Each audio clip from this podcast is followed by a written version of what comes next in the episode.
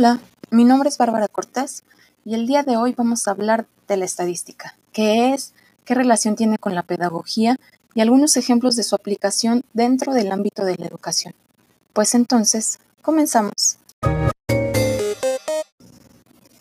Entendamos que la estadística es una rama de las matemáticas que consiste en métodos, procedimientos y fórmulas que nos van a dar la oportunidad de recolectar información que luego podremos analizar y extraer de ella conclusiones relevantes que nos van a ayudar a entender comportamientos y procesos.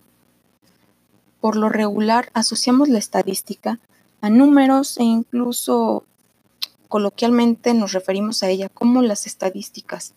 Por ejemplo, la situación que actualmente vivimos por la pandemia debido a la COVID-19, eh, vemos cómo nos dicen las estadísticas arrojan un porcentaje de contagiados. Las estadísticas nos indican qué día ya vamos a poder regresar a la nueva normalidad. Con esto comprobamos que la estadística forma parte de nuestra vida cotidiana y la asociamos a información numérica y gráfica, si teniendo la certeza de que es una herramienta fundamental para la investigación y bueno, pues la pedagogía no es la excepción.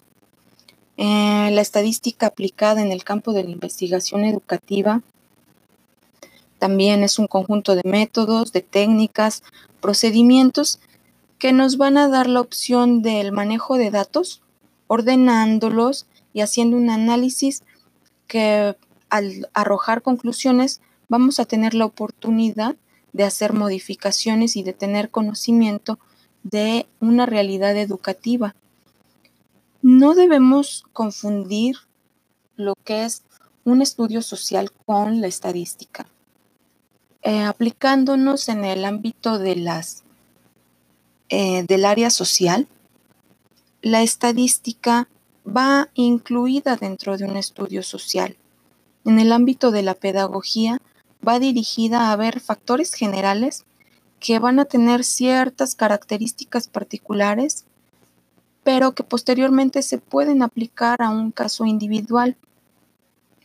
Esto es que la estadística puede arrojarnos ciertas conclusiones de toda una población, pero que nosotros vamos a poder aplicar a un caso específico. Y bueno, ahora hablaremos de algunos ejemplos. Yo trabajo en una secundaria pública en el área administrativa y bueno, en el área en, la que estoy manejamos varias estadísticas. Se nos solicitan para que nosotros transmitamos esa información.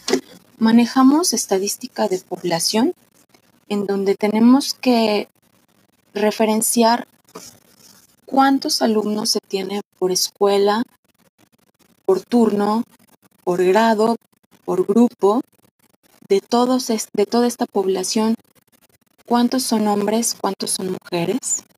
También tenemos estadística de asistencia, en donde tenemos que ver cuántos días al mes hubo de clases y dentro de esos días cuántos alumnos asistieron igual, por escuela, por turno, por grado, por grupo. Y también tenemos lo que son las estadísticas de aprovechamiento. Aquí se hace una colecta de todos los datos acerca de las calificaciones de los alumnos.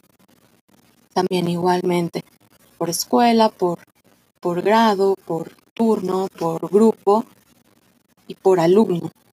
Todos estos datos nos van a dar una referencia de qué es la escuela, es decir, es como una radiografía de qué escuela tenemos en números. De estas estadísticas de aprovechamiento también se derivan lo que son las estadísticas de rezago, qué alumnos están en un rezago educativo, también qué alumnos están en reprobación. Entonces, vemos cómo las estadísticas nos ayudan para ver qué es lo que sucede en, una escuela, pero además esa información no nada más se queda dentro de la escuela, dentro de las computadoras del plantel. Toda esa información se transmite para que las personas capacitadas en realizar todo este tipo de estadística puedan plantear un panorama de cómo está la educación y a partir de eso se analice con el fin de conocer cuál es la realidad educativa. No todas las escuelas tienen el mismo contexto, no todas las escuelas tienen la misma población, no todas las escuelas tienen el mismo tipo de niños. También se hacen estadísticas con base en los estudios socioeconómicos qué em, calidad de vida tienen los alumnos, qué tipo de economía tienen, en qué zona viven, si son una zona marginada, si viven en una posición económica media. Todo esto nos va a dar un panorama de lo que son las escuelas.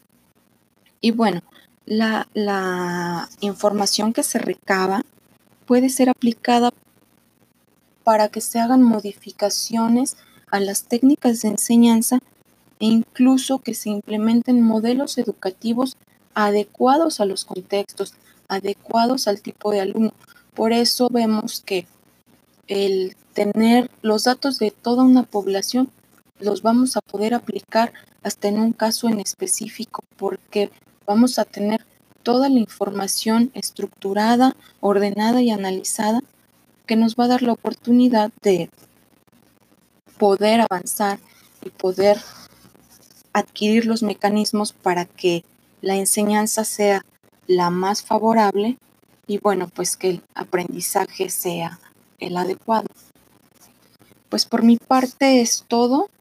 Yo me despido, agradezco que me hayan acompañado y espero que esta información les haya sido de utilidad. Hasta la próxima.